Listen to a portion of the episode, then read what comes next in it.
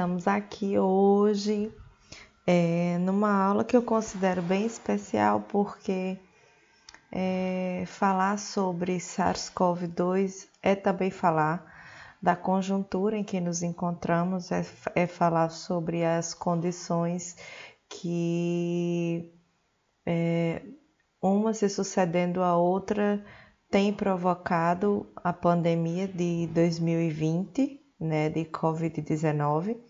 Na verdade, nós vamos abordar os aspectos fisiopatológicos da doença, estrutura do vírus, características é, que são peculiares aos vírus de um modo geral e mais especificamente na, na, na variação da, dos coronavírus, que é o SARS-CoV-2, e em que se implica na formação, em que se implica nas formações em geral em saúde. Né? Eu sou a professora Amélia, esse é o Trocando Ideias com a Professora.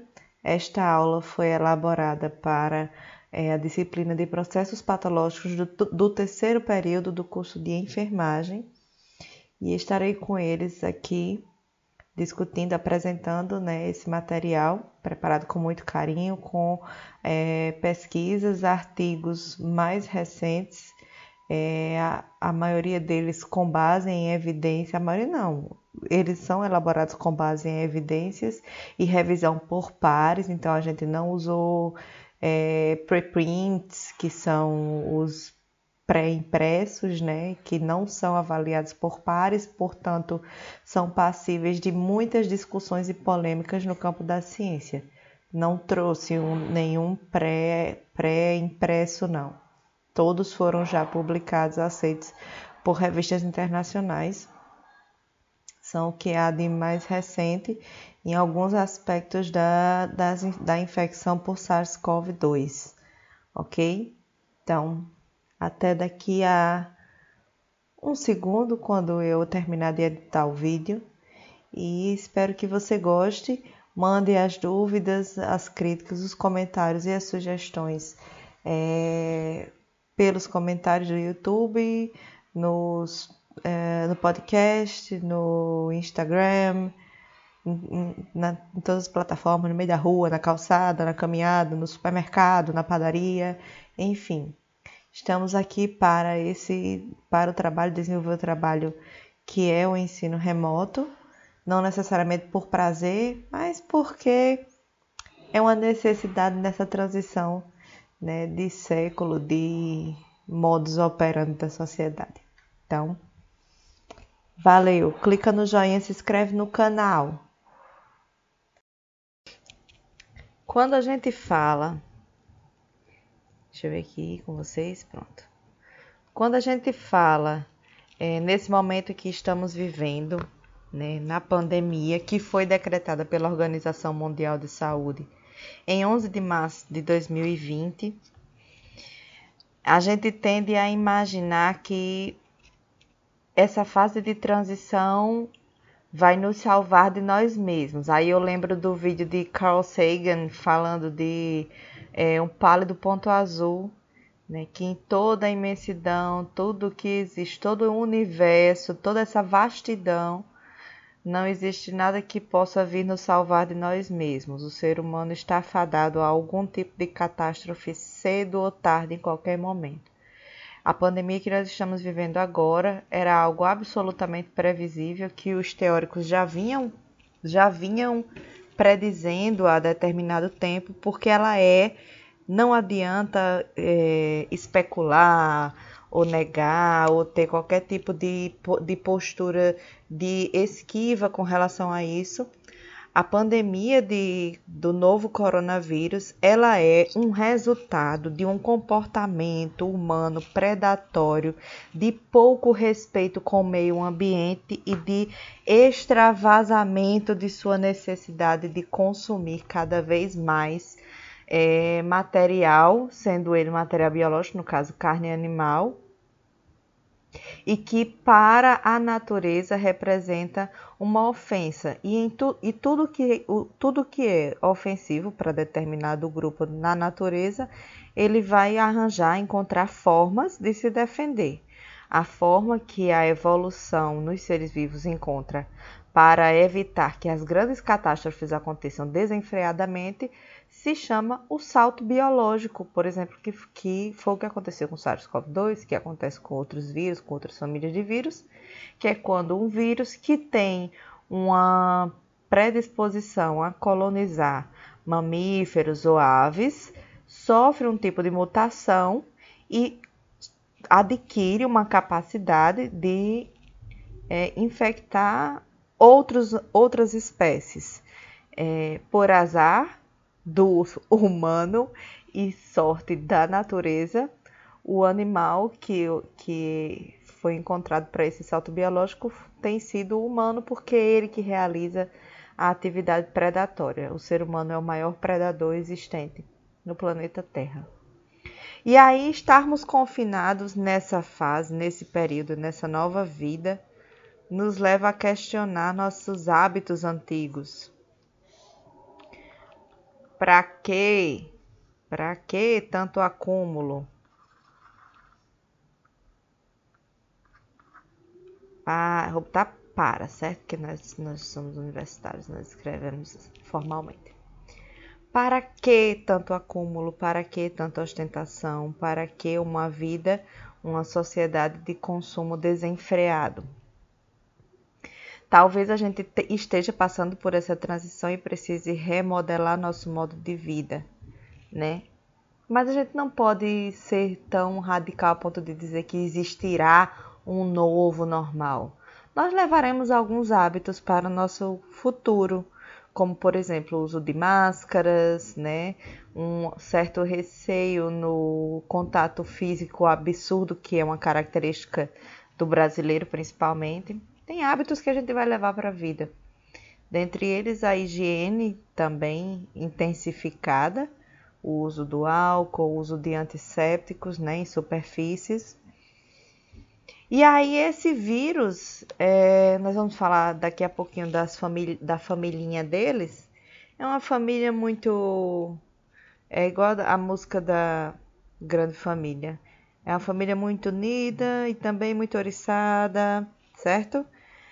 Essa imagem ela foi feita pela Fiocruz, pelo Laboratório de Morfologia e Morfogênese Viral, tá? Aqui no Brasil. Essa e uma outra que eu acho ela fascinante, eu acho elas fascinantes. Ela demonstra a adesão dos vírus SARS-CoV-2 às células do corpo, às células humanas. É, é o momento da captação certo? Por microscópio eletrônico desse momento de colonização. Você imagina o tamanho, olha, olha a proporção das dimensões entre o tamanho da célula e o tamanho do vírus. Olha, olha a diferença. E através da formação de que a gente chama de filopódios, que são ligações filamentosas entre células diferentes, é um mecanismo de defesa, um mecanismo de adesão celular e aqui essa, essa terceira fotografia, né? A gente tem lá a primeira, a segunda. Essa aqui, a terceira fotografia, são dias, alguns dias, três dias após o início da colonização, o estrago que acontece à célula. É uma célula, não sei exatamente qual é essa célula, não. Ele não, não vinha dizendo na matéria. Mas eu achei tão lindo, tão maravilhoso. Disse, eu preciso compartilhar com meus babies e esse GIF aqui, eu já usei ele em outras aulas, foi um, um dos primeiros, é, uma das primeiras captações, captações da Fiocruz, que transformou em GIF é o momento em que ele identifica o vírus infectando uma célula ígida, que é o vírus, certo? Aqui pretinho. E a partir desse momento de infecção, a gente tem todo o processo é, celular de resposta imunológica ao processo, à, à infecção propriamente dita. E a gente vai ter depois né, partículas virais infectadas, que isso vai ser resultado daquele de toda todo o aproveitamento do vírus com relação ao maquinário celular para sua reprodução. A gente vai ver tintim por tintim Vou tentar, mas não é necessário a gente se ater a muitos detalhes bioquímicos.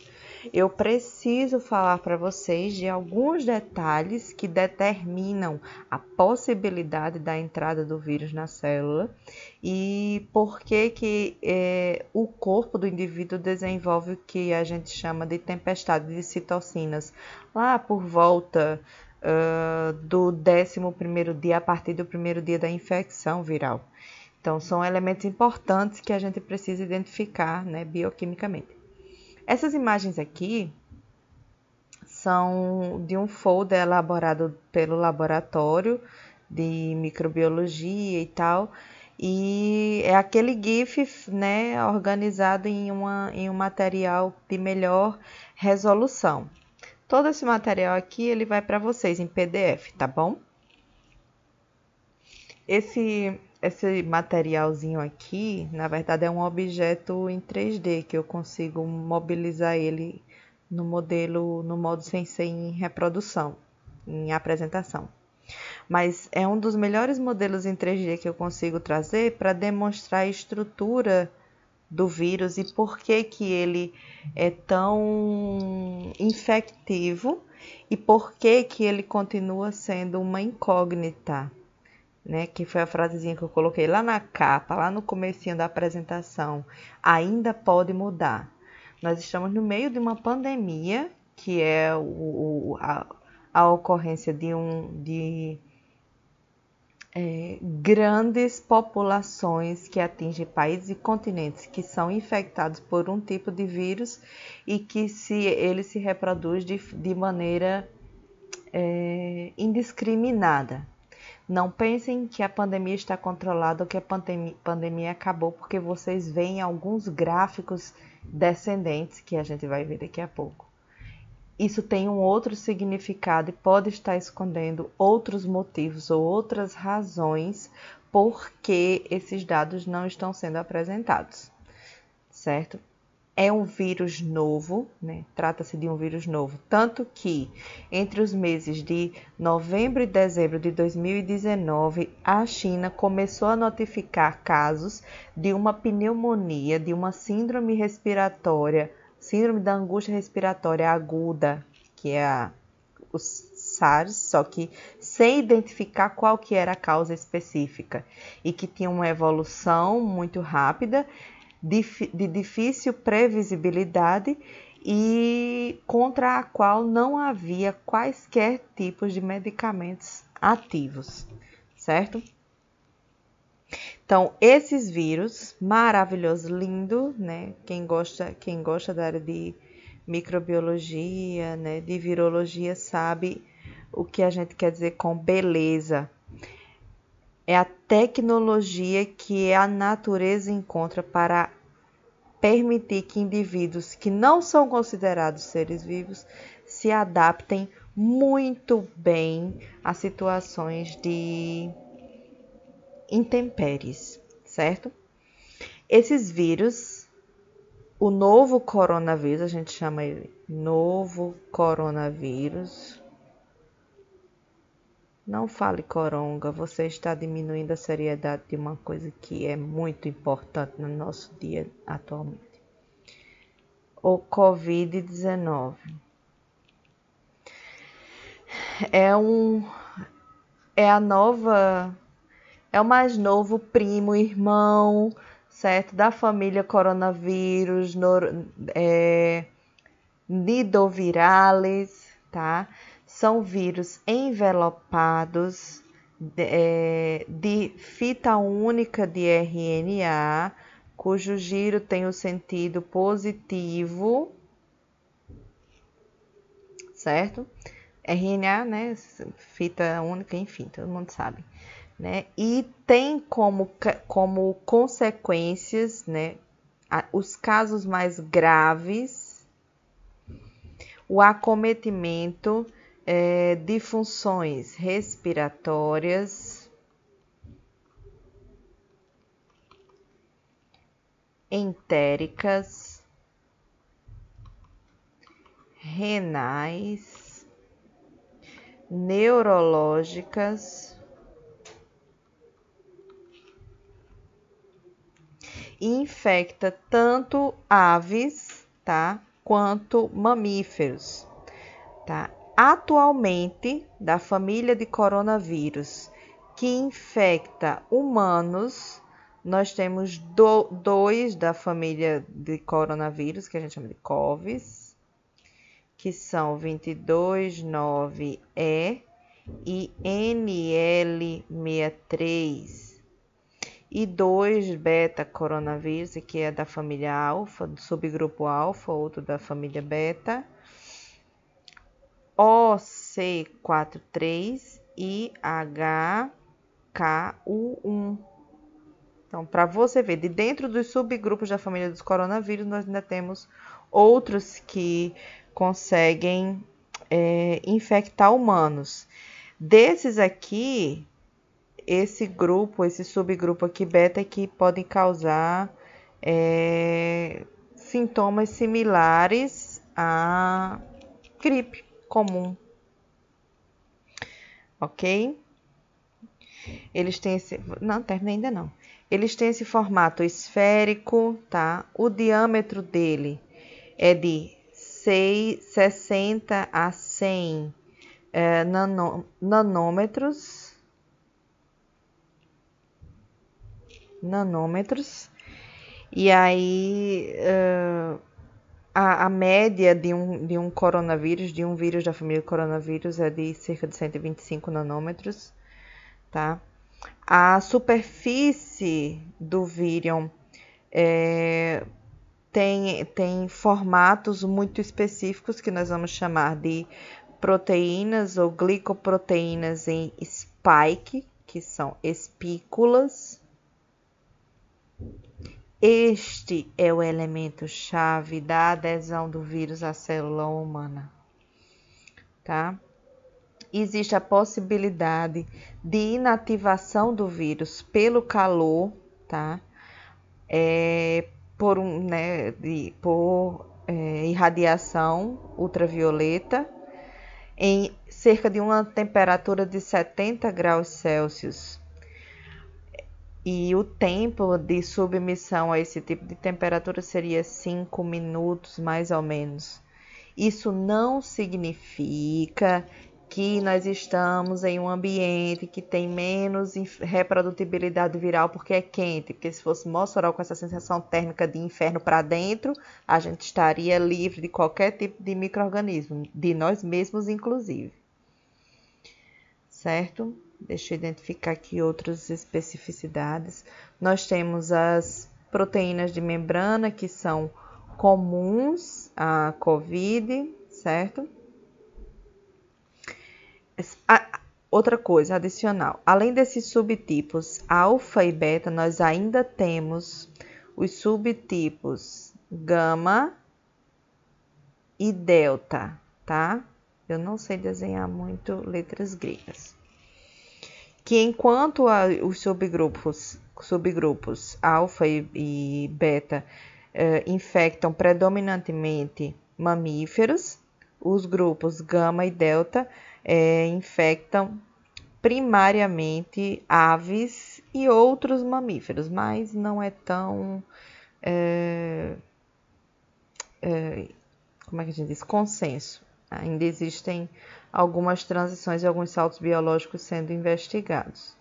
Inclusive a possibilidade de o SARS-CoV-2 ter migrado não de um pangolim, mas de porcos, devido à intensa criação nas regiões em que esses, esse, o comércio de animais exóticos é absurdo, mas também as condições de vida da, das criações de porcos, de suínos, uh, são um pouco questionáveis.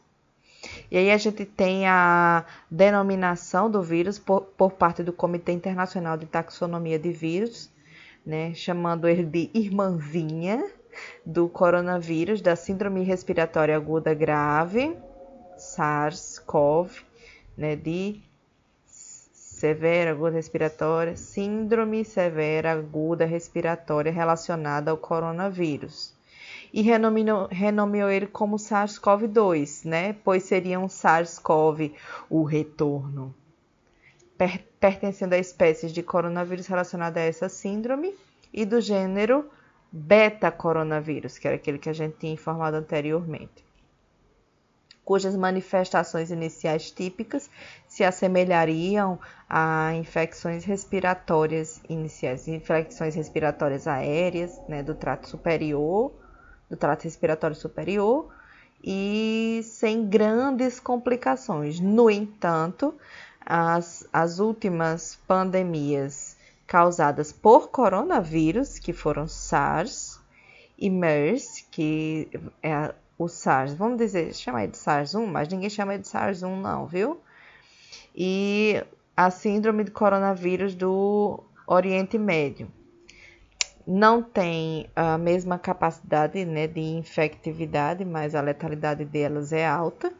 E a gente vem trazendo já algumas observações sobre a mudança entre, entre hospedeiros intermediários, receptores virais importantes,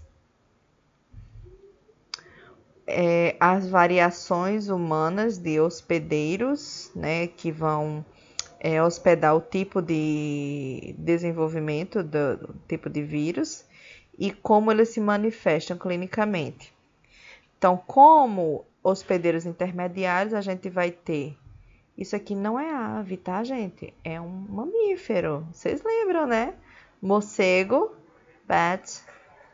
Morcego é um mamífero voador. É... Ratos, outras espécies de roedores, como hospedeiros primários, naturais, tá? para os quais existem gamas imensas de é, micro-organismos patogênicos e que não necessariamente vão infectar outros animais ou outras espécies, tá? O salto biológico que a gente chama, cadê minha ponta do meu lápis? O salto biológico que a gente chama acontece quando existe algum tipo de mutação, certo? A nível genético, obviamente desse vírus, né, nas síntese de proteínas que determina mudanças nesse processo de adesão do vírus às células receptoras, tá? Então, os, os que vão trazer algum tipo de consequência, que tem um, um hospedeiro intermediário. Eu não sei se aqui é uma lhama ou é uma alpaca, tá? Eu tenho uma variação do, do COVID, o 229E, que desencadeia sintomas moderados respiratórios, similares a gripes que a gente conheça e provavelmente nós já tivemos algum tipo de, de contato com ela. Nós temos uh, a vaca, nós temos doninhas, nós temos camelos, dromedários, como hospedeiros intermediários. Os dromedários são hospedeiros intermediários para MERS certo? Para SARS-CoV, seriam outros animais exóticos dos quais os indivíduos costumam se alimentar lá no, no Oriente, tá? Existe uma dúvida, uma interrogação muito grande com relação a quem é o hospedeiro, quem seria o hospedeiro intermediário para o SARS-CoV-2, e algumas literaturas trazem como o pangolim, que é tipo um, um parente um do peba, de um tatu, eu sei lá. E na verdade a gente vai ter para representar a fortaleza desse vírus com relação ao hospedeiro final, ao hospedeiro humano, são receptores de membrana, receptores da célula do hospedeiro, que garantem o sucesso da entrada desses vírus no, no corpo do indivíduo. Então, a gente tem esse aqui que é um, um dos mais comuns, que vai ser o receptor da enzima conversora de angiotensina 2, que é comum às infecções por SARS-CoV, a da primeira pandemia ocorrida por coronavírus, e o SARS-CoV-2, a atual. Mas ainda existem outros intermediários para essa adesão, que a gente vai ver daqui a pouco. A gente tem o NL63, que também tem um quadro clínico similar à gripe. Outros receptores, como uh, AMPEP, anilioaminopeptidase de membrana, tá? Nós temos o 9-OAC, tá, até para lembrar, a tradução dele agora no momento está bem difícil. Uh, DPP4, que vai ser dipeptidase, dipeptidil, dipeptidilpeptidase 4, certo? E aqui a gente tem um detalhamento dessa espícula, que é a proteína spike do SARS-CoV-2 e que vai determinar a entrada dele. Ela tem regiões específicas, como por exemplo a região de encontro dela, em que a região específica que ela vai se ancorar com o local específico do receptor de ACE2 na célula humana, que a gente chama de RBD. Receptor Binding Domain, né? domínio é, de ligação do receptor. E aqui a estrutura genética de marcação para é, a transcrição dele. Nós temos o, do, o domínio terminal dele, que determina a natureza, a molécula de natureza dessa, dessa proteína spike. Uma proteína de fusão que auxilia nesses processos, incluindo de fosforilação. E uma, e uma transmembranase, que é um elemento proteico transmembrana, que atravessa a membrana fosfolipídica, tá? com uma cauda intracelular que é, é bem característica, que é, garante a ancoragem desse, dessa espícula na superfície do vírus, tá? Aqui a gente tem uma árvore genealógica pequena do, da, do SARS-CoV-2.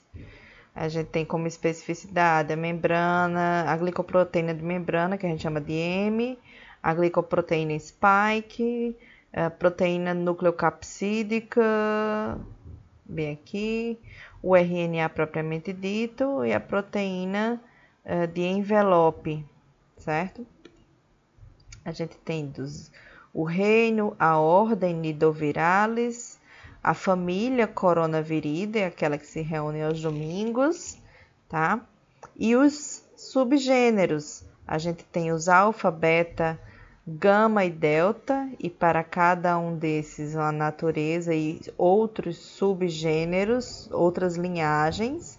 Ah, o nosso amigo de hoje aqui está dentro do subgrupo dos beta-coronavírus, ok?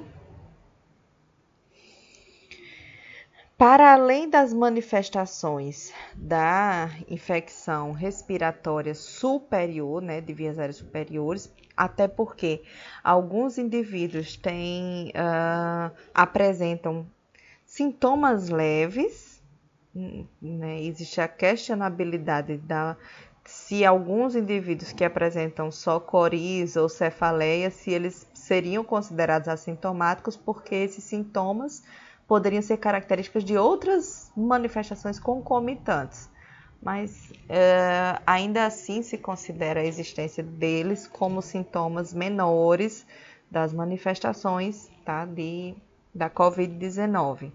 Nós temos a infecção respiratória inferior, que vai ser, no caso, o comprometimento dos pulmões, e o que é o que uh, o pessoal clínico acha mais interessante é que o comprometimento, isso aqui são pulmões, tá, gente? Tá com força em Jesus a gente identifica e a gente acha que isso aqui são pulmões. E aí acontece o comprometimento bilateral com infiltrados no parênquima pulmonar e a tomografia, ao exame de imagem, a gente tem o que a gente chama de imagem de vidro fosco. Fosco, eu gosto de escrever. Vidro fosco, que dá uma, confere uma certa opacidade à imagem, é característica de algum tipo de infiltrado com secreção não tanto espessa, mas também com pequenas manifestações trombo embólicas, pois é também uma característica muito forte do vírus, é, que faz parte do processo de evolução do agravo, né, de agravo, essa é, ocorrência de, de danos na cascata de coagulação e indivíduos que têm predisposição, algum tipo de predisposição, que nós chamamos que são os indivíduos dos grupos de risco. Quem são os grupos de risco? É, indivíduos, sobretudo indivíduos com diabetes, hipertensão, obesidade, né, síndrome metabólicas, dislipidemias de um modo geral. E aí vem as outras, né? Sedentarismo, idade, sexo, homens estariam mais propensos a, né? A idade ela é um fator preponderante e a gente vai falar sobre isso no seguinte sentido: crianças, crianças em idade escolar, elas tendem a ter uma carga viral muito mais alta, inclusive do que pacientes é, que estão em é, cuidados intensivos, né, no suave nasal, por exemplo e tem sido o foco de muitos estudos ultimamente, justamente pelo fato de que a maioria das crianças é assintomática e se elas estariam funcionando como transmissores silenciosos da doença, tá? Ele vai desencadear síndromes de angústia respiratória aguda. Temos outros coronavírus que são responsáveis por infecções respiratórias superiores e inferiores e resfriado comum. Acontece que essa proteína spike tem uma afinidade absurda com receptores muito específicos do nosso corpo, que são os receptores da, da enzima conversora de angiotensina 2. Esses receptores são abundantes no epitélio nasal,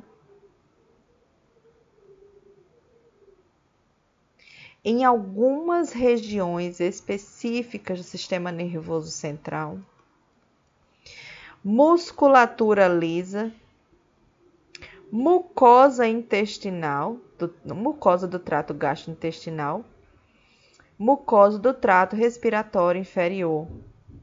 E se eu digo musculatura lisa, amigo, você tem musculatura lisa em todo o seu corpo, pois a musculatura lisa é a constituição do sistema cardiovascular, sobretudo a estrutura vascular. É o que determina, por exemplo, a capacidade de vasodilatação ou vasoconstrição. Vocês vão ouvir um pouco de barulho aqui, pois o pessoal escolheu exatamente o dia de hoje para fazer alguns serviços aqui em casa, né? Mas tudo bem. E é, o fato de existir receptores de membrana, né, que tem uma afinidade com esse vírus, me diz o que, professora? Que onde esse vírus chegar e que encontrar alguém com esse crachá aqui, chamado receptor ACE2, com o RBD, que não é rebelde, disponível, abundante, como, como são essas regiões, você vai ter a ocorrência de a possibilidade da ocorrência de agravos ok? Nessas regiões específicas. O que é mais preocupante. Deixa eu identificar aqui um detalhe aqui nessa, nessa figura aqui.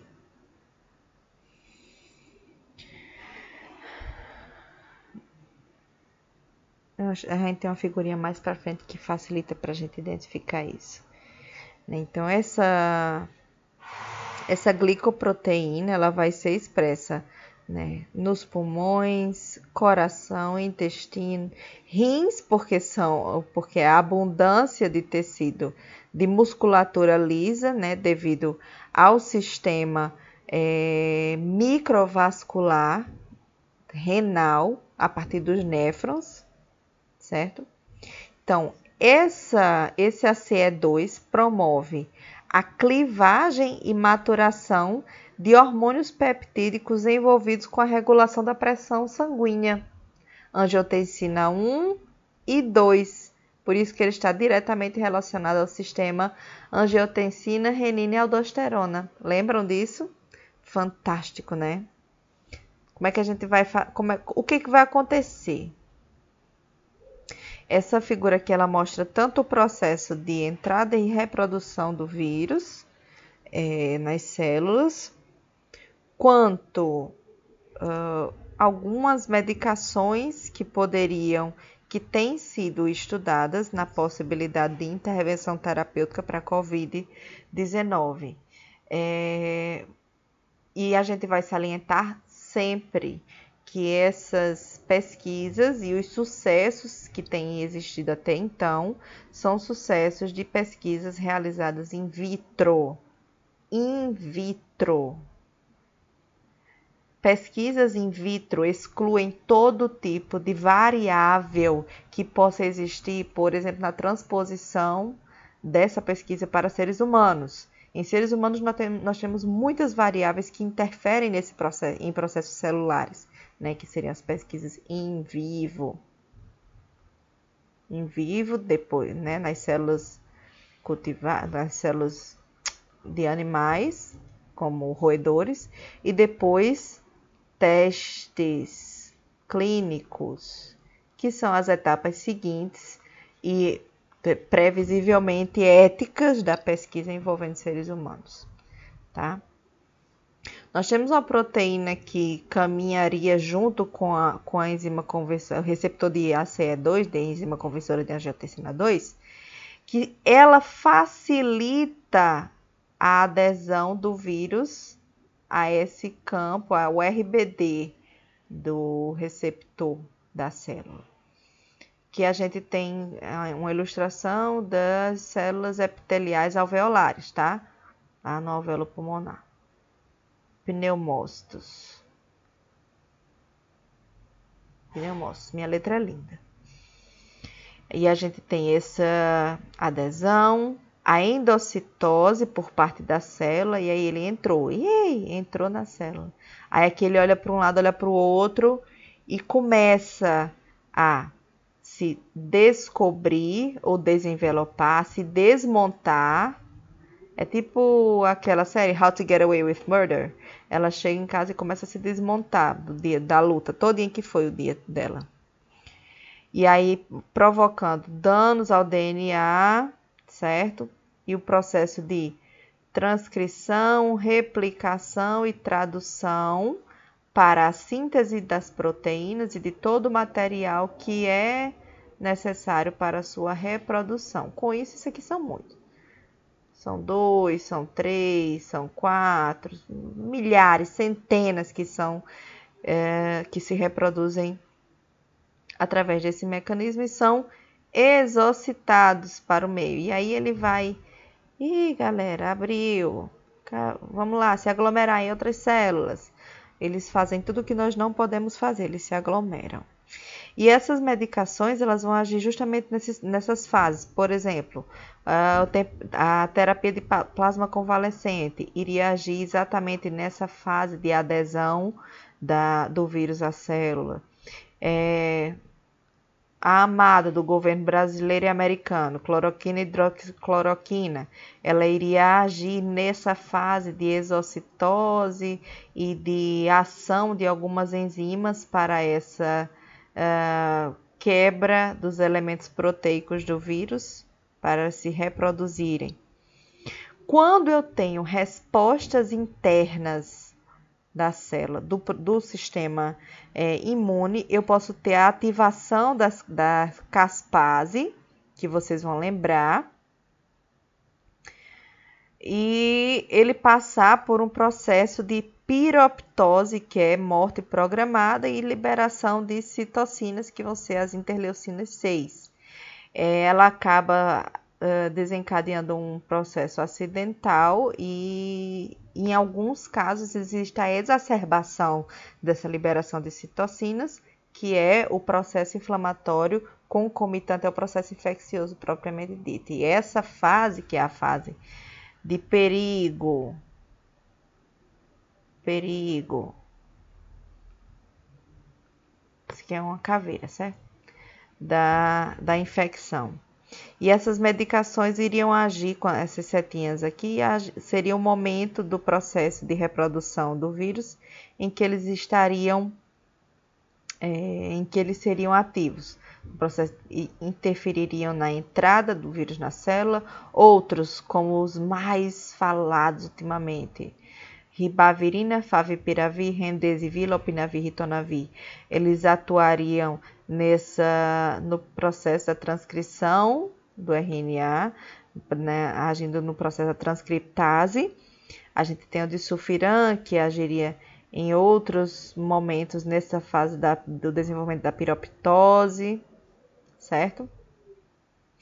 É, a cloroquina e hidroxicloroquina, além da fase de endocitose in vitro, teriam ação sobre a liberação de, de material imunológico no processo uh, imune, como os pumps e dumps, tá?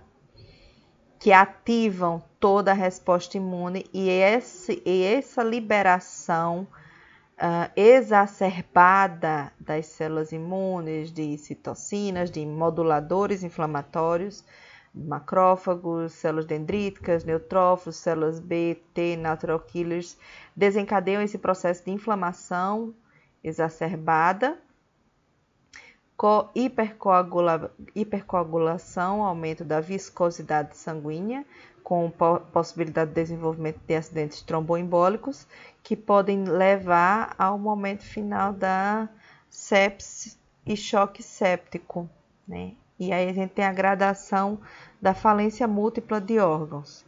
Esse artigo é um dos que eu tenho gostado mais, The Hallmarks of COVID-19 COVID Disease. É, ele, ele é bem didático e traz essas figurinhas. Já esse aqui é a coagula, coagulopatia associada à COVID-19, uma exploração dos mecanismos. Aí traz essas é, ilustrações a nível de alvéolo, em que você tem a afinidade e a reprodução do SARS-CoV-2 a nível de pneumócito do tipo 2. Essa reprodução e exacerbação dos vírus faz com que eu tenha uma liberação de interleucinas 6, 10, fator necrose tumoral alfa, né? Interleucina 8, ação dos macrófagos, né? Com essas liberações de, de moduladores é, inflamatórios e imunológicos, assim como o recrutamento dos monócitos. É, e há uh, o acúmulo de fibrina e a formação e exacerbação de uma membrana hialina no lúmen do alvéolo, que é o que provoca a diminuição da capacidade de trocas gasosas nessa membrana, nessa superfície. Isso aqui é a superfície, isso aqui o que está demonstrado aqui é o vaso, o vaso perialveolar. E a nível de circulação, você tem também todo esse processo da liberação e da exacerbação de fatores imunes relacionados a esse processo. Você tem danos às células endoteliais, com acúmulo de plaquetas e detritos uh, desse processo, acúmulo de fibrina, formação de uh, elementos de porções nesse tecido fibróticas, possíveis obstruções, né, pequenos acidentes vasculares, né, microvasculares. E esse tipo de manifestação respiratória que determina a gravidade do quadro. E a angústia respiratória propriamente dita. Você pode ter, inclusive, nesse, nessa fase, pacientes em que a saturação, saturação do oxigênio se encontra bem inferior a 95%, e existem casos em que, mesmo com essa saturação abaixo de 95%, o indivíduo não relata dispneia ou tosse persistente. e seca, certo? É, acontece bastante isso e existem teorias, inclusive. Lembram que eu falei que a nível do sistema nervoso central existem receptores para CE2? Eles existem justamente na região próxima à ponte bulbo e núcleos uh, talâmicos. A gente poderia ter, devido a essa intimidade do vírus com esses receptores, uma característica chamada neuroproliferação.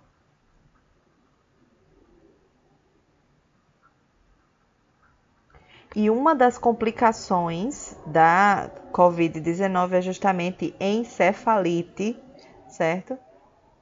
Meningite pós-infecciosa, né? Também uma das características da infecção pós-viral uh, síndrome inflamatória pós-viral que acontece em crianças também, tá? É uma das características, é uma se reflete bastante também a afinidade disso com algumas células neurais e com musculatura lisa e a, das manifestações clínicas, as queixas comuns como dores musculares, articulares e uma fadiga. Vou escrever que aparecer várias figurinhas aqui por cima fadiga extrema.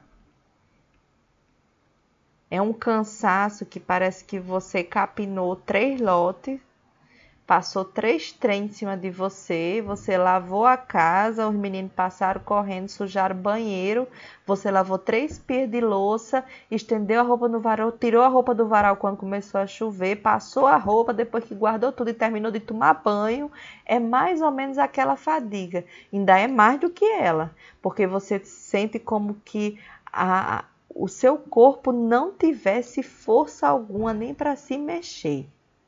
E essa fadiga ela é relatada muito normalmente, inclusive depois da fase de recuperação.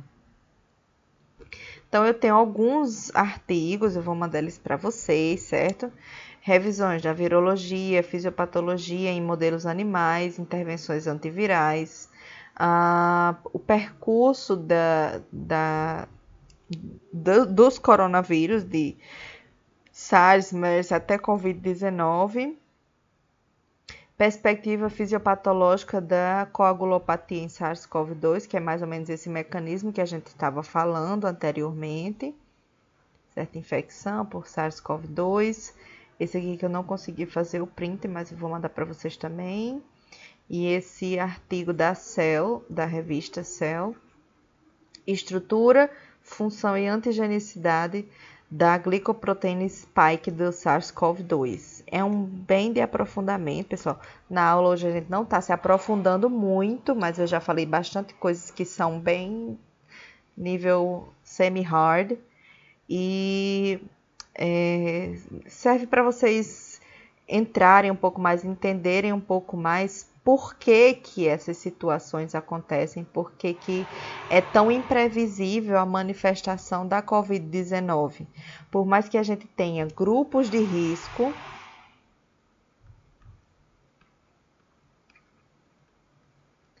com relação é, aos quais se, se direciona toda a nossa preocupação em termos de sociedade, por causa desses grupos de risco que nós intensificamos e persistimos na quarentena, tá? Apesar disso, os grupos de risco, indivíduos que têm comorbidades, são os grupos em que a letalidade seria um pouco mais intensa. Mas apesar disso, nós temos casos graves em indivíduos jovens, sem comorbidades, né? Atléticos, tá? Que não se importam em, em tomar tipos de medicações diferentes, inclusive medicações que não foram, que não passaram pelo processo de é, relocação, que o termo técnico vai ser repurpose, tá? né, de re, remodelar o propósito da droga para aquele determinado fim. Não existiu ao longo da pandemia nenhuma formalização de processo de reposição, de relocação de, medica de medicamentos para aquela, para essa doença especificamente. Não existe um medicamento ou uma terapia específica para o SARS-CoV-2 e, ela, e ele continua sendo uma incógnita. Por quê? Porque a gente ainda tem aquele detalhe: indivíduos que apresentam reinfecção, mesmo depois de já terem positivados, positivado. A gente tem situações como essas incógnitas, que são os indivíduos que têm alta carga viral e não desenvolvem os sintomas. Nós temos indivíduos que têm baixa carga viral, mas a suscetibilidade corporal viabiliza o agravo. Tá tudo bem por aí, gente? Alguém abre o microfone e me responde, por favor? Tá sim, Amélia. Tá ok, né? Tá rolando. Tá sim. Muito obrigada. Essa eu gostei bastante dessa, desse artigo, porque ele fala, né, a trindade da COVID-19: imunidade, inflamação e intervenção. Nós não vamos falar hoje especificamente de intervenção, porque não cabe, não é o nosso momento nem a perspectiva da aula, né, na disciplina de processos patológicos. Mas você pode conhecer perspectivas de intervenção a partir do conhecimento do seu inimigo. Acontece que o inimigo é escorregadio e nessa guerra o ser humano ainda está apanhando um bocado. Não existe nenhuma garantia de que as vacinas que estão sendo desenvolvidas vão ter sucesso daqui até o ano que vem, pois é, a lacuna imunológica que ainda existe com relação ao conhecimento do vírus e seus processos de imunogenicidade, né, se ele confere imunidade, é, são obscuros ainda, certo? Então a gente tem uma ilustração aqui da estrutura da trimérica, da proteína trimérica, precisando de três, né? Um trímero. É, a região de RBD, pelo amor de Deus, RBD não é rebelde, é o domínio de é, ligação com a, regi a região de, de, ligação, a enzima conversora de angiotensina 2 especificamente, certo?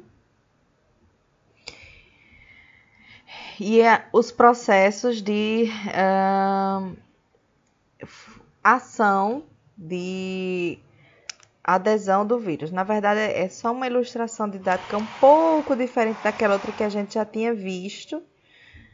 Uh, deixa eu ver se está aqui. Pronto.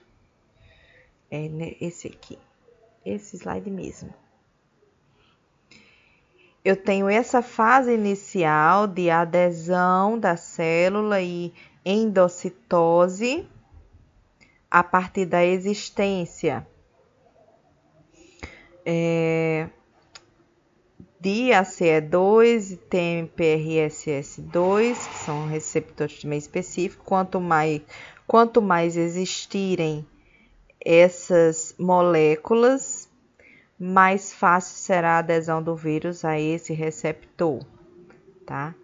Aí eu tenho a fase, o processo de replicação viral, a, a liberação do RNA viral, as proteínas virais que foram produzidas pelo próprio mecanismo, né, pelo próprio pelo, pelo próprio ribossomozinho lindo da célula que ela está usando, né? E a montagem do vírus, a maturação do vírus para o seu processo de exocitose. Ao mesmo tempo, eu tenho o recrutamento de macrófagos alveolares, aqui a gente está nos alvéolos pulmonares, certo? E que ilustra bastante a existência, a abundância de receptores ACE2 nesse nesse ambiente, a liberação de oligômeros do vírus, tá? Uh, de RNA viral, a existência de ATP para esses processos e, a, e, o processo de piroptose gerado é, também desse momento é, infeccioso. A partir disso aí, a célula tem uma fase de secreção, tanto o macrófago alveolar que tinha sido secretado, né? Secreção de mediadores ou moduladores inflamatórios e o mecanismo de feedback com, a, com relação às outras, às demais células do sistema imune. Não existe uma, um protocolo específico para essa compreensão, certo? Não existe uma explicação final da função de cada uma, mas o que se percebe é um extravasamento e um aumento da permeabilidade vascular. As, as células epiteliais que já, já têm esse, a ligação entre elas, a adesão entre elas, que a gente chama de tight junctions, as junções entre as células elas se afrouxam a ponto de haver a possibilidade de migração do vírus em ambos os sentidos. Nós temos é, anticorpos não neutralizantes, nós temos é, a liberação, a, o que a gente chama de tempestade de citocinas. E tudo que a gente vem contando, pessoal, ao longo do tempo, é o que vai acontecendo ao longo dos dias. Aquele momento de adesão do, da célula aos receptores específicos acontece lá entre o primeiro e o quinto dia, quando esses vírus chegam ao epitélio nasal e fazem a festa, porque tá cheio de receptor ACE2 lá.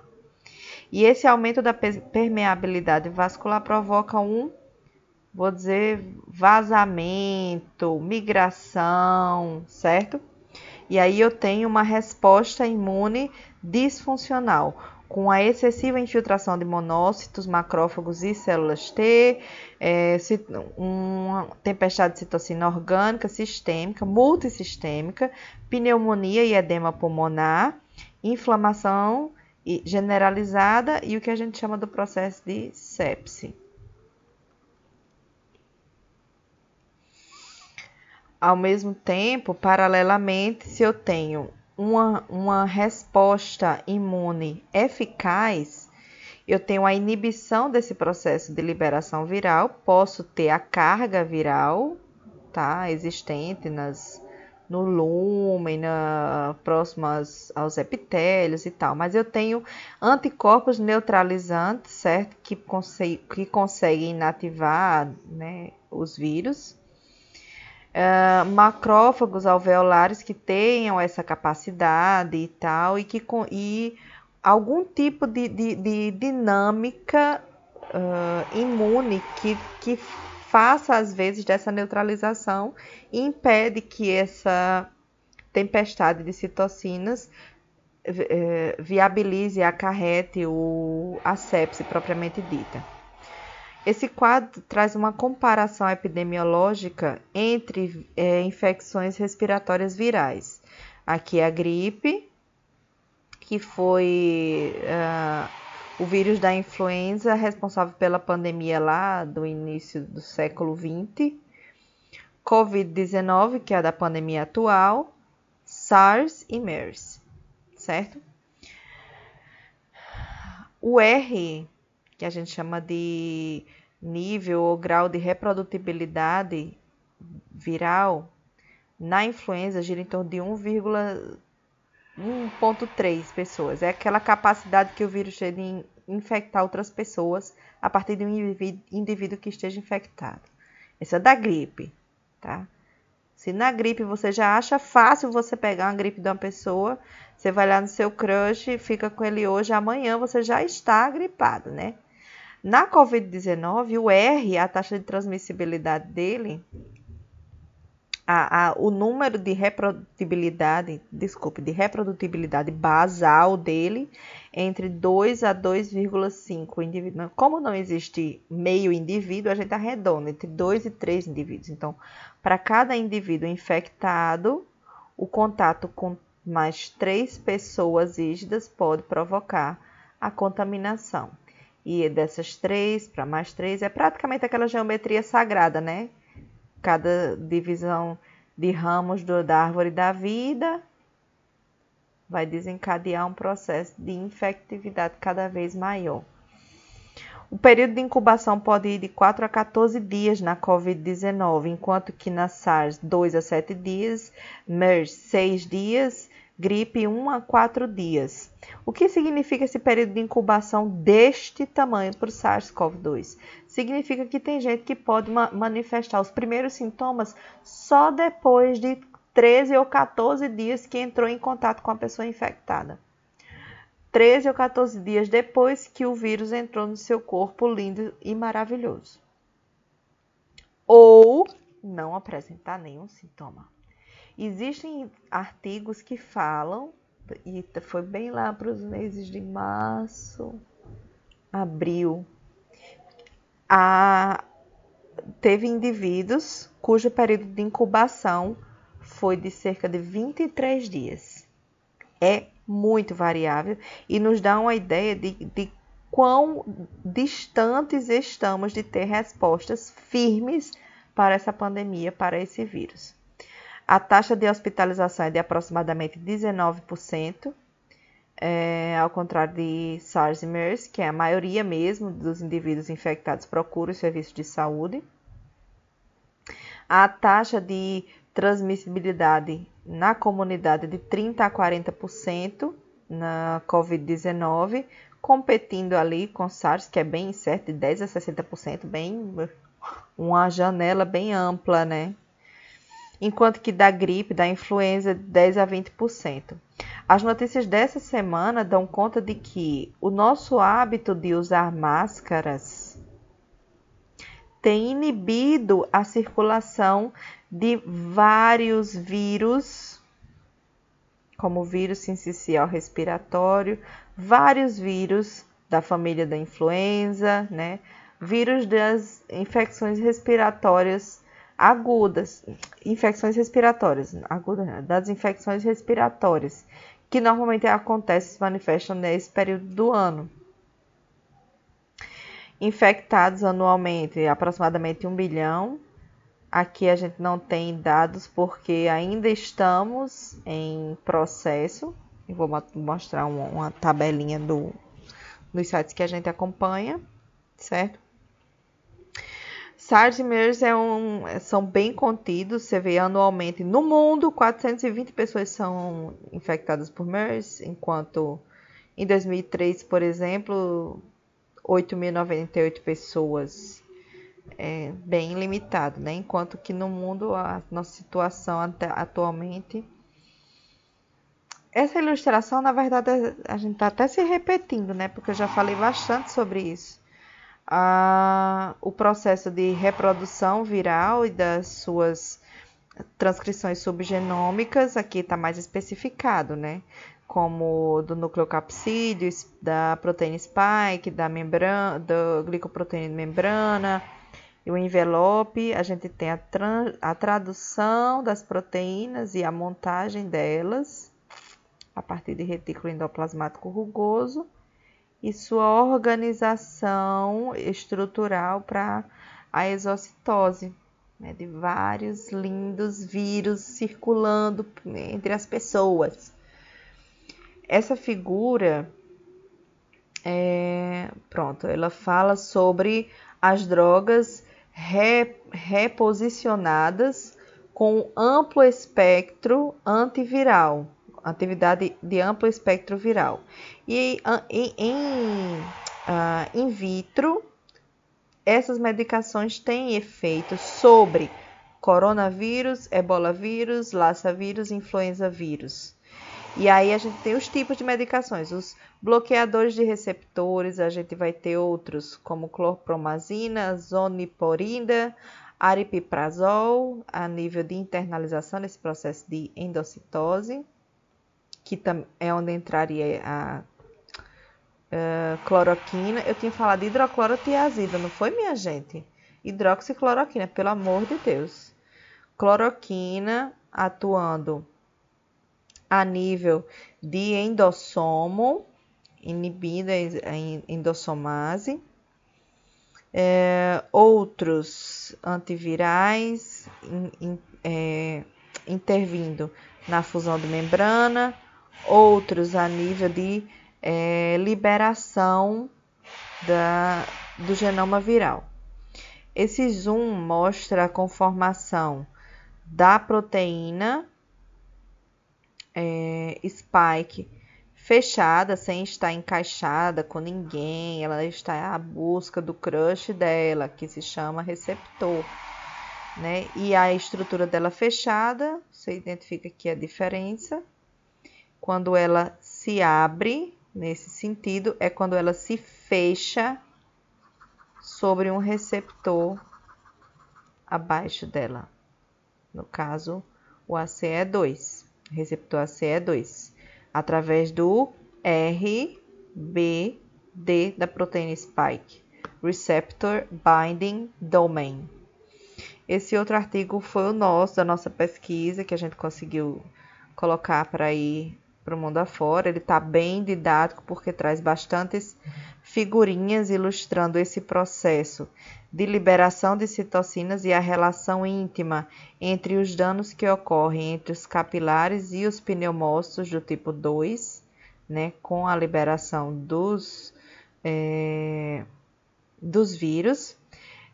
Essa figura ela ilustra a possibilidade da terapia anticoagulante nessa intervenção, uma vez que o aumento da da viscosidade sanguínea pode desencadear os acidentes microvasculares, os pequenos acidentes tromboembólicos. Como complicações da Covid-19, a gente tem laboratorialmente, a gente tem o aumento da, do dedímero, o aumento do inibidor do ativador de plasminogênio, que é um elemento anticoagulante, né? O aumento da saturação do arterial do oxigênio, certo? E é, taxa de sedimentação eritematosa aumentada também. Uh, quem fez, quem realizou a, as ilustrações do nosso do nosso do nosso artigo foi o professor Francisco Hiroshima, lá de Natal, ele também está conosco. É, essa outra figura vem demonstrar a localização, né, principais órgãos onde você encontra uma abundância de receptores ACE2, tá? Pulmões, coração, rins, vasos sanguíneos, a relação do ACE2 com a protease com a protease de serina transmembrana, aqui, certo?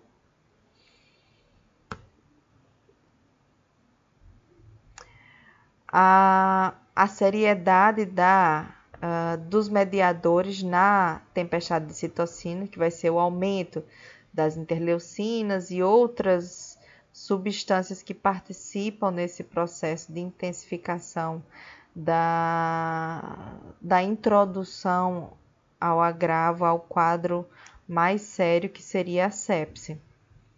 Como complicações, né, a gente tem a hipóxia, que é a diminuição absoluta da troca gasosa, a diminuição do aporte de oxigênio no sangue arterial, a ocorrência devido aos acidentes é, microvasculares, e você vai lembrar sempre que os acidentes microvasculares vão ocorrer quanto mais delgados forem os vasos, e onde estão os vasos mais delgados? Na periferia do corpo. Predispõe ao desenvolvimento da gangrena, da necrose de uh, elementos distais, certo? Dessas características fisiopatológicas, deixa eu só ver em que slide nós estamos. Estamos indo muito bem, pessoal. Eu quero saber se vocês estão vivos, se está todo mundo bem por aí, se está todo mundo ok. Abre o. Todo mundo vivo. Todo mundo vivo. As dúvidas. Acho que sim. É, as dúvidas. as dúvidas, as dúvidas quem, quem tiver vai anotando, vai colocando aí no quadro, tá bom? Então, dessas características virais e fisiopatológicas, porque eu tenho a entrada e a intimidade do vírus com esses receptores, eu vou identificar que eu tenho a entrada do vírus no organismo através das mucosas. Por isso, mucosas nasal, conjuntiva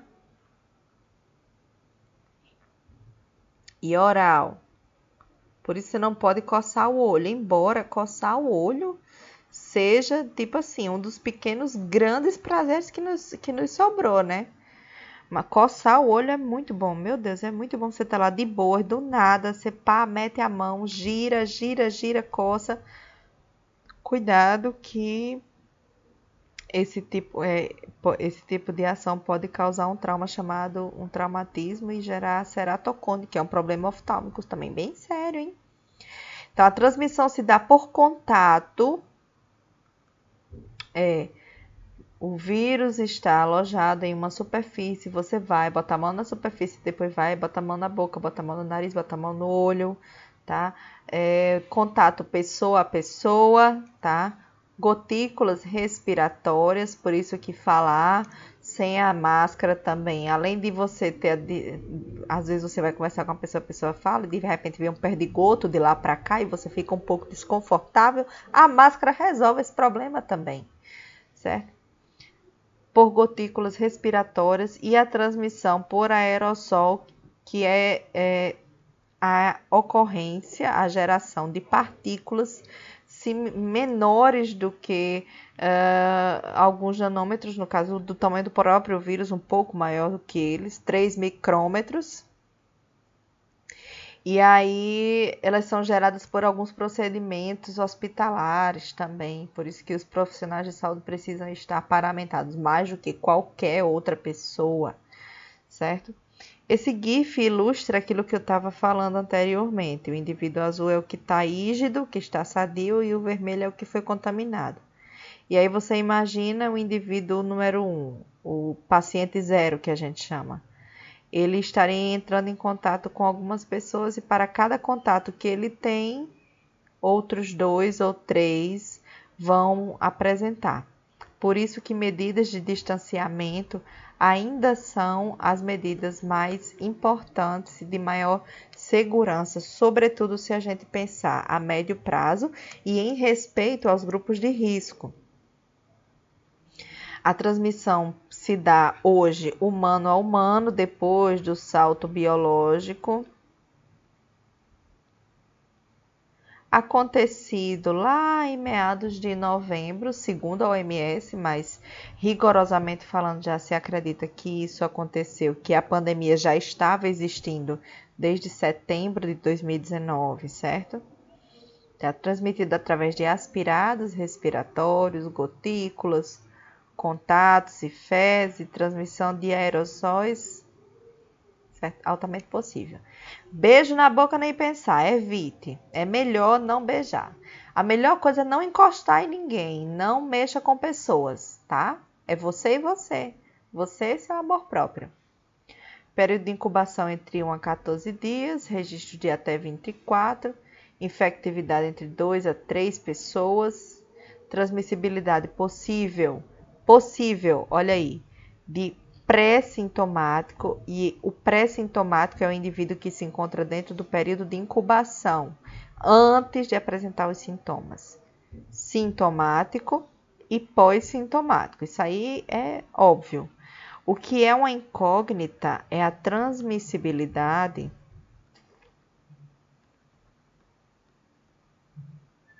por assintomáticos. Certo? Pessoal, vamos lá.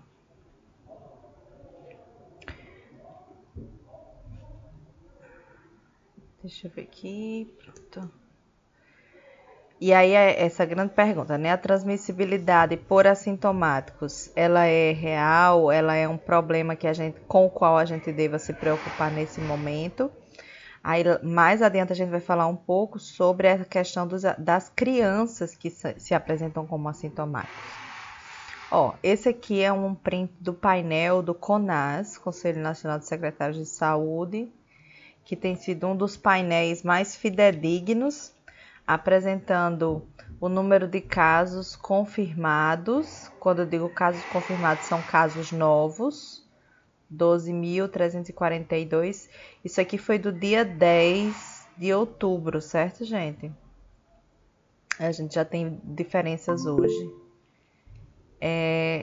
Deu pé ouvir o que você falou, não, tava, tava sem som. Fala, meu Deus. Eu, eu parei meu som? Não sei, mas tá sem falar aqui. Agora melhorou? Sim. Pronto. Então aqui é o painel do CONAS, certo? É, e a gente, esse aqui foi do dia 10 do 10. Casos confirmados são novos. A gente tem o total de casos confirmados no Brasil até então já já ultrapassamos os 5 milhões de casos confirmados, tá? O total. Continuamos tendo novos casos diariamente, ultrapassando a casa dos 10 mil por dia, né? No último, na última, no último período de atualização do painel foram 12.342 novos casos óbitos tinham sido 290 e existe uma oscilação muito grande, principalmente em fins de semana, em que as notificações não são realizadas e aí o montante das notificações se retoma entre as segundas e terças-feiras normalmente. A taxa de letalidade continua girando em 3%, com a mortalidade de 71,6 para cada 100 mil habitantes. A taxa de incidência de 2.424 para cada 100 mil habitantes, ainda estamos na mesma média de, de mortalidade e incidência é, que em junho, por exemplo. Você só vai saber quando você, você que a pandemia acabou, a pandemia, a pandemia acabou, quando essa curva aqui chegar em um platô propriamente dito, que é um, mais ou menos um, um plano, e entrar em descendência. Nós não estamos entrando em descendência franca. No máximo, nós estamos uh, num platô há bastante tempo. A gente subdivide os estudos em semanas epidemiológicas. Estamos agora entre a 41ª e segunda semanas epidemiológicas, com números de casos uh, perto da casa dos 200 mil, certo? No Rio Grande do Norte, uh, a última atualização foi dia 4 de outubro, vamos ver daqui a pouco se a gente entra lá, com zero óbitos. A gente está oscilando, nós temos tido menos óbitos, mas o número de casos confirmados continua na casa entre os 100 e 300 casos diários, certo? A letalidade similar do Brasil, um pouco mais alta, 3,4%, incidência 2.000,16, mortalidade 68,5%. Para cada 100 mil habitantes na macro-região, que abrange até ali, próximo ao Seridó e região metropolitana, a gente vai ter a mortalidade meio que chegando a um, a um, a um platô.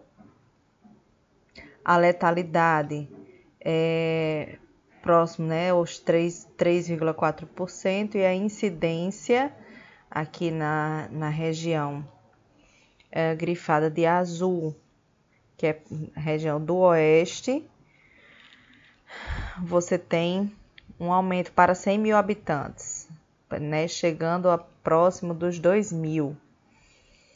No Rio Grande do Norte, a gente tem algumas idiosincrasias. Agora já está um pouco mais é, próximo à literatura, que é a letalidade em idosos de 12, alguma coisa, né, acima da média nacional que é 3, da, na média do estado que é 3,4%. Continua sendo o grupo que mais é, morre por Covid, tá? Sendo 70%.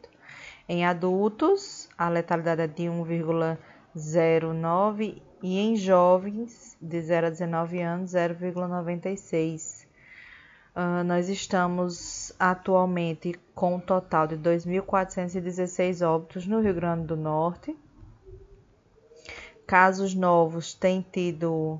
Peraí, eu acho que esse aqui é um, é um vídeo. Bem rapidinho que eu coloco. Foi eu mesma que gravei, viu, gente? Só para a gente ilustrar a leitura dos gráficos. Esses gráficos são dinâmicos e a, cada vez que você encontra a barra, ele vai identificar. No dia 1 de junho é quando a gente estava tendo o pico de casos novos, 1.423 casos novos, e a gente oscilava entre a casa dos 500 e 800 até meados de julho. Quando a gente chega próximo a agosto, essa média, esse número de casos novos, a média móvel, ela cai um pouco e fica entre os 100 e 300, tá? Não se enganem, a gente continua com essa média móvel, certo? Um pouquinho para frente. No caso dos óbitos, a, a queda no número absoluto de óbitos tem sido muito boa tem dias que nós temos 5, 3, mas tem dias que é zero óbitos novos. É, agora, o número de consulta de suspeitos continua alta, girando em torno entre 200 e 500. A, última, o último registro que a gente tem era 555, certo?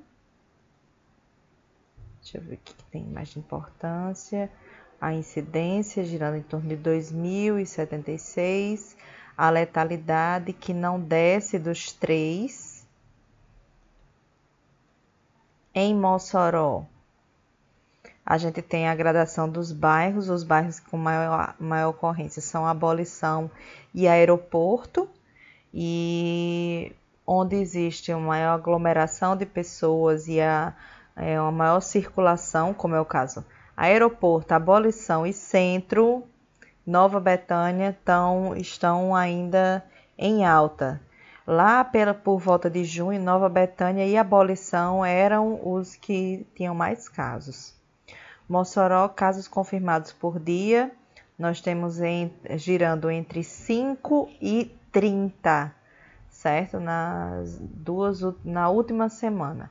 A gente teve um breve aumento no dia 29 de setembro, mas não sabemos como está o início de outubro, né? Primeira semana de outubro. Mossoró, os óbitos novos estão entre 0 e 1. Isso é muito bom, mas a informação de que a, a, a população precisa continuar é, se isolando e tendo os cuidados, é, precisa chegar à população, na verdade, certo? 7.007 casos confirmados só em Mossoró. Esse gráfico aqui é a velocidade de aceleração, a linhazinha azul é a velocidade de transmissão e a preta é a de aceleração. A velocidade de transmissão, ela é sempre, obviamente, diferente, discrepante da aceleração, tem baixado, mas na 39 semana a gente teve um aumento de 24,69 de velocidade de transmissão. Dizem alguns, olha, o R, peraí que eu digo já. O R do Rio Grande do Norte não está necessário, a média não está em 1, mas para a gente dizer que está em fase decrescente, esse R precisa estar abaixo de 1 por muito mais tempo do que, né, por pelo menos 15 dias, por exemplo.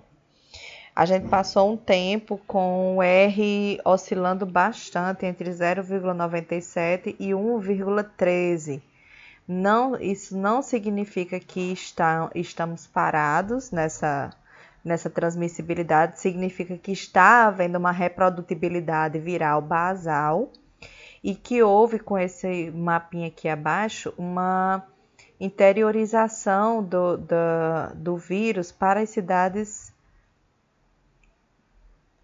para as cidades do interior do Rio Grande do Norte, mais próximo do Seridó. A zona de absoluta segurança, dizem que é absoluta segurança, mas não existe segurança na pandemia, tudo é extremamente relativo. É onde está em verde, né, que a gente tem um R abaixo de 1, igual ou abaixo de 1. Zona neutra, quando o R está acima de 1 e abaixo de 1,03 zona de risco quando está acima de 1,03 e igual ou mais baixo do que 2, e zona de perigo quando você tem um R acima de 2. Teve dias da gente ter cidades de Rio Grande do Norte com R acima de 5. É, é, ainda é situação de importância porque das cidades do interior do Rio Grande do Norte são as, a, os hospitais regionais que fazem a recepção do paciente e a regulação. Então, não significa que nós estamos deixando de ter casos de Covid-19 no Rio Grande do Norte. Só significa que a gente não está com eles dentro da nossa própria casa porque a gente não está sabendo atribuir nomes a eles. E os problemas a gente só começa a considerar como problemas quando a gente acha que eles têm um nome, um endereço e algum tipo de valor afetivo para nós. Como sociedade, nós falhamos nisso. Então, essa, essas duas figuras, eu gosto muito delas. Eu, eu obtenho elas nesse site, é um site de ilustrações, BioRender. E aí ela vem demonstrando aqui do lado esquerdo é, um alvéolo saudável, certo? Com a circulação, os macrófagos granuladozinhos, pneumócito 2 de boa lá no cantinho dele, camada de surfactante e tal. Quando existe um edema e de, destruição da, de, de, algumas estruturas da superfície do lumen alveolar, você tem um aumento desse intestício. Esse aqui é o intestício.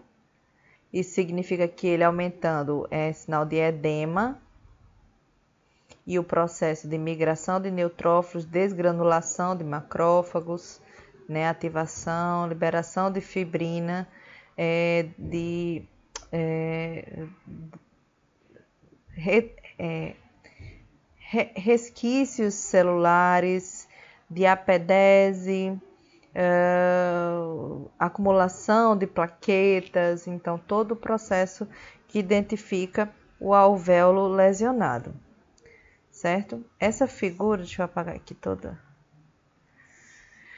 Essa imagem ela já mostra, né, o, o dano moderado com sinais de inflamação, com a existência de citocinas liberadas, vasodilatação,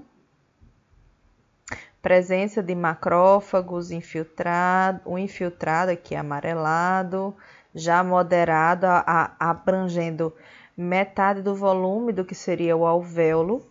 No dano severo, você tem uma obstrução desse, desse ambiente, é, preenchendo o lumen alveolar com fluido proteico, fluido proteico infectado.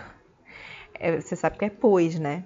Então, o intestício também preenchido, presença de neutrófilos cessação das trocas gasosas, formação de, de tecido cicatricial, com, né, significa que pode existir algum tipo de desenvolvimento de tecido fibrótico nessa região, tá?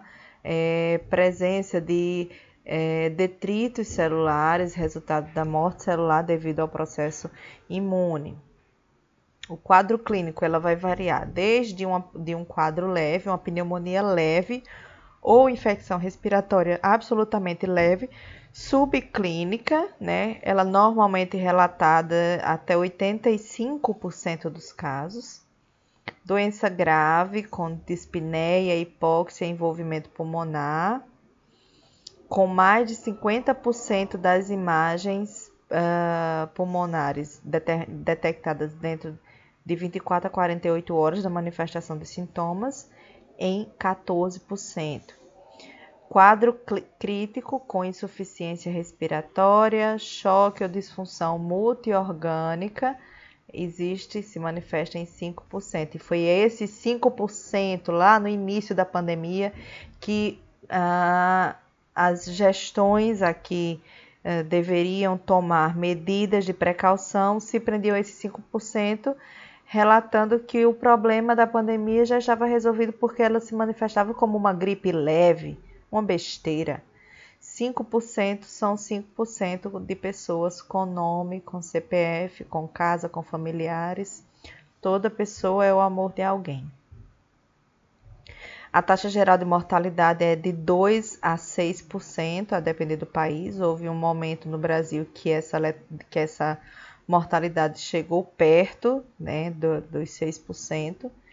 E, e, dependendo das medidas de distanciamento social, né, a, a, forma como os governos levam a sério a importância do, do distanciamento social, prezando pela vida, né, em detrimento de outros, de outros assuntos, como, por exemplo, poder econômico. Não estou falando em economia, estou falando em poder econômico, é diferente.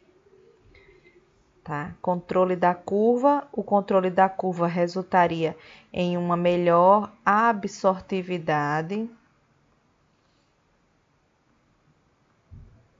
dos serviços de saúde da, dos usuários ou dos grupos críticos.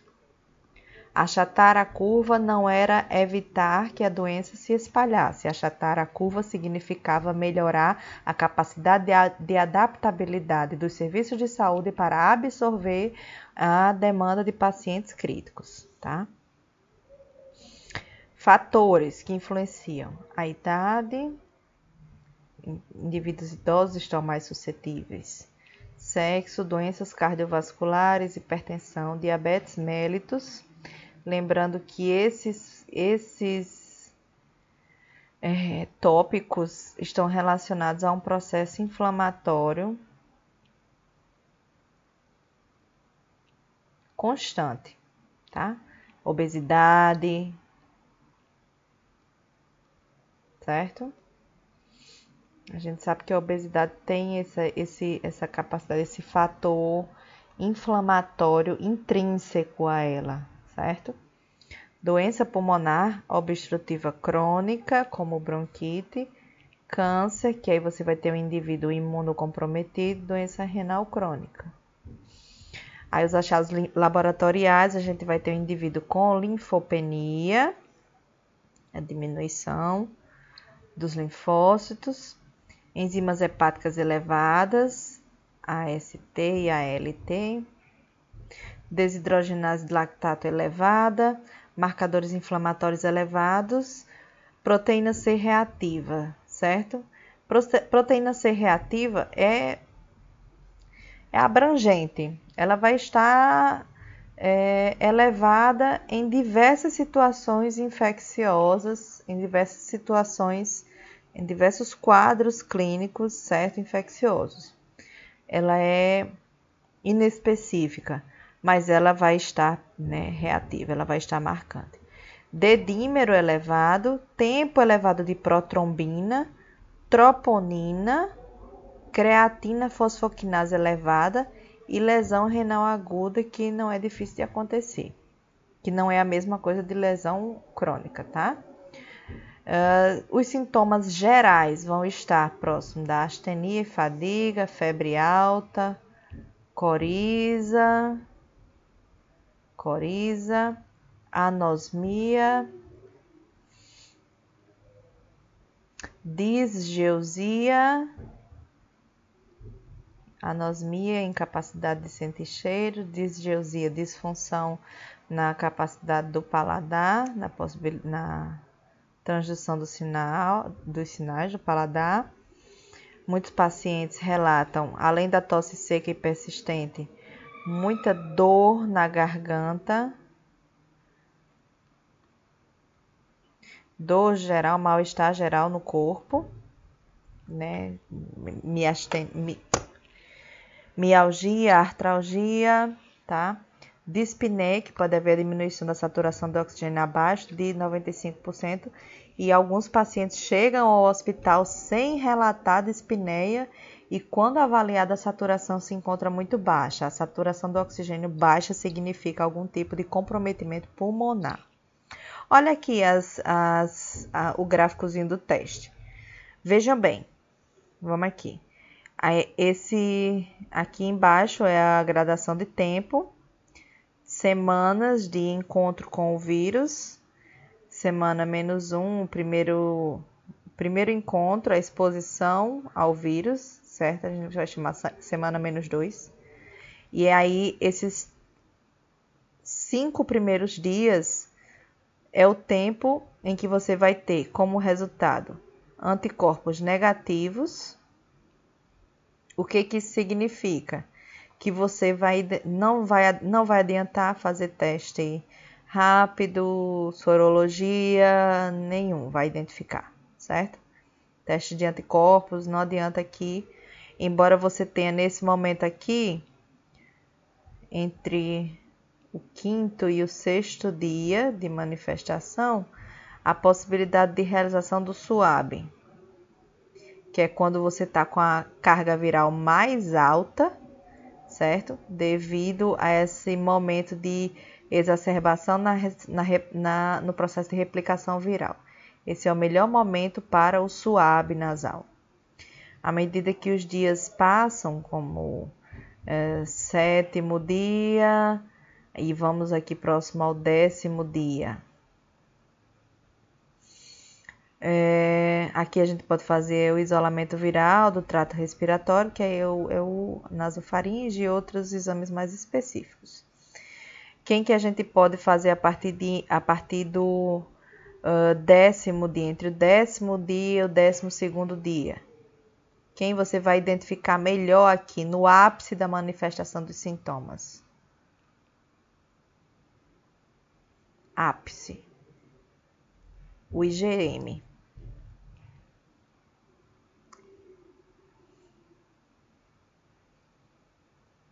mais ou menos. Você vai começar a ter resultados positivos de anticorpos. Só que quem você vai identificar primeiro? IgM. Com o passar das semanas, você consegue uma titulação melhor de IgG. Lá para o 15, 16 dia. As, as contagens aqui estão bem difíceis, certo? Quem você vai identificar? na primeira, na primeira quinzena, PCR.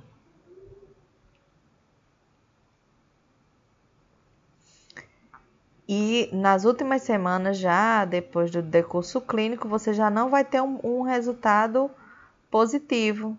Alguns testes rápidos vão dar uh, negativos. Os falsos negativos, negativos, são justamente testes, por exemplo, eu, eu realizo um teste de anticorpo, que são os, alguns testes rápidos, aqui entre o sétimo e o décimo dia. Eu não tenho uma manifestação de anticorpos, e aí ele não vai detectar. Aí o cabo faz o teste rápido, que deu negativo. Aí ele diz: tô limpo. E se manda para a festa certo? Aqui é. Na verdade, tá até escrito errado aqui. Esse período aqui.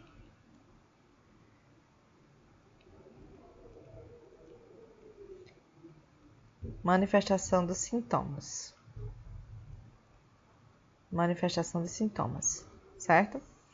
E nas semanas seguintes, da quarta semana em diante, você já está em período. Normalmente, alguns pacientes já estão em período de remissão, a menos que tenha sido internado e tal. Esse é um outro gráficozinho, também ajuda bastante. Eu posso até mandar para vocês. A leitura é similar à anterior. E aí é dizendo o tempo de cada exame. PCR, teste de antígeno, que são aqueles é, de sangue e tal, que já tenta identificar proteínas do vírus, né, que a gente chama teste de antígeno. E dependendo da vulnerabilidade do indivíduo, esse não, não, vai, estar, não vai estar disponível. E o teste sorológico depois das, da manifestação dos sintomas. Por isso que quando os sintomas começam a se manifestar, o ideal é fazer a sorologia. Depois que você já teve sintomas, que o tempo já passou, teste rápido não é indicado. Realiza a sorologia, ok? Os indivíduos assintomáticos, a gente vai ter a questão das crianças e temos várias matérias falando sobre essa questão das crianças e do retorno às atividades escolares. Algumas pesquisas de alguns lugares que houve o retorno, mas houve um retorno também de indivíduos manifestando sintomas respiratórios. Lembrando que nas crianças nós temos outras manifestações como Kawasaki, síndrome inflamatória pós-Covid em crianças, que ela é requer atenção redobrada, pode evoluir a óbito. Os grupos vulneráveis que podem estar assintomáticos, não existe uma explicação firmada sobre isso e a variabilidade da gravidade dos sintomas na Covid-19 depende de indivíduo a indivíduo. Essa manifestação e a gravidade do quadro vai ser sempre relacionado à possibilidade do vírus ter afinidade proteica com a membrana da célula que ele vai parasitar. E aí esse, esse artigozinho, ele vem falando é, a participação de 192 crianças, é, tendo como resultado é, a carga viral alta, tá? Deixa eu identificar aqui. É, a idade não tinha impacto, mas o que eles identificaram foi crianças mais novas tinha baixa expressão da enzima conversina de angiotensina 2. Então, se eu tenho uma baixa expressão desses receptores no próprio corpo, eu posso ter uma alta carga viral, mas uma baixa infectividade, uma baixa virulência. Uh... Deixa eu ver o que mais.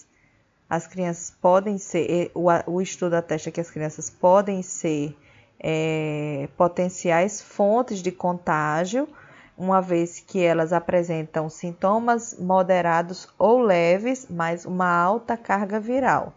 E aí quem vai representar uma seriedade maior nessa no desenvolvimento de algum quadro clínico é a regulação imunológica da criança, certo?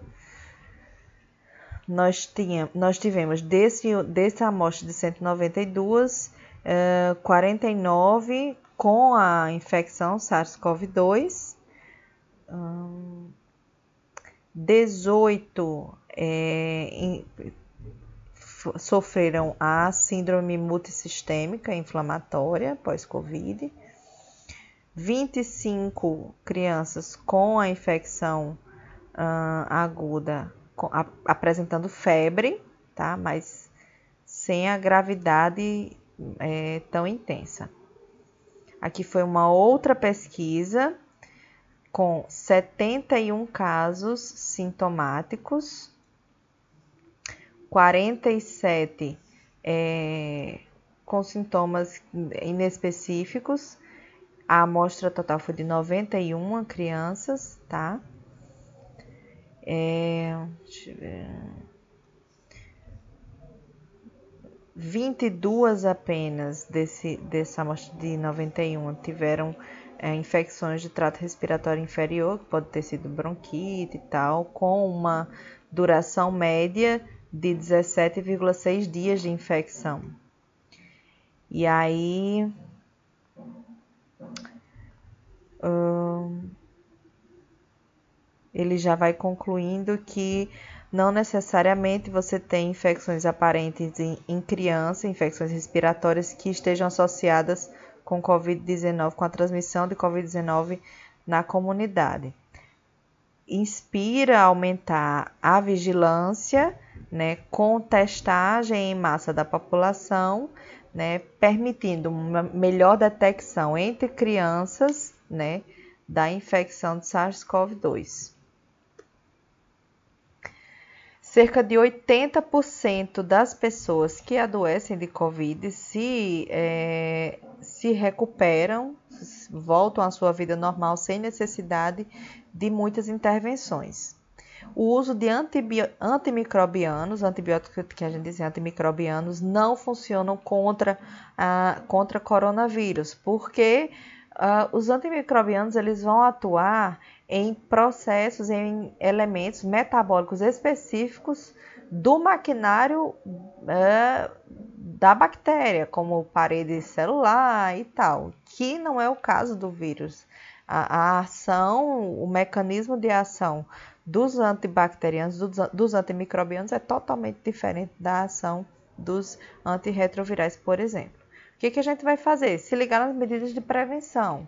O uso da máscara, que deve ser um hábito que a gente precisa levar para o resto da vida. Manter distância segura entre os, entre os indivíduos, você contra a pessoa, principalmente se você estiver vendo a pessoa que você não gosta, fique longe, mais longe ainda, né? As pessoas que você gosta, fica longe um pouquinho, deixa a pessoa lá. Se, se, se puder evitar triscar na pessoa, melhor ainda. A boa distância é uma coisa legal, tá? Higienize-se e higienize as superfícies. Use álcool, solução de água sanitária. Siga orientações científicas. E muito obrigada que as redes para seguir. Aqui é só esse recursozinho. Eu aprendi hoje, viu, gente? A usar o código de barras do Spotify. Né? A gente está lá no Spotify também, o podcast. Valeu para vocês que estão aí. É... Tem o canal no YouTube Trocando Ideias com a Professora. Falem comigo no Instagram, no Instagram, Twitter, o e-mail, aqui, em todo lugar, tá? Um beijo, muito obrigada. E eu vou dar pausa na minha tela. Bem, gente, espero que você tenha gostado é, dessa aula. Na verdade, as respostas para a COVID-19 elas não se encerram numa aula dessa expositiva.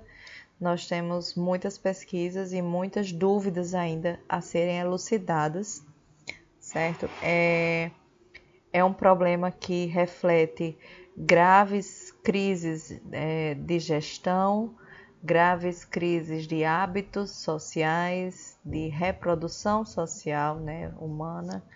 É, desvela desafios para o Homo sapiens, para as próximas gerações, e talvez a gente ainda demore algum tempo para trazer respostas finais para perguntas básicas que ainda surgem para a Covid-19, como é o caso da reinfecção, né, como é o caso da diminuição da titulação da imunoglobulina G em alguns pacientes que tiveram Covid-19. Alguns têm a Covid-19 e nem apresentam IgG positivo. Então, são algumas perguntas que continuam existindo e precisam ser fonte de estímulo para o nosso estudo, para a nossa investigação, para as nossas descobertas. Até logo e um abraço.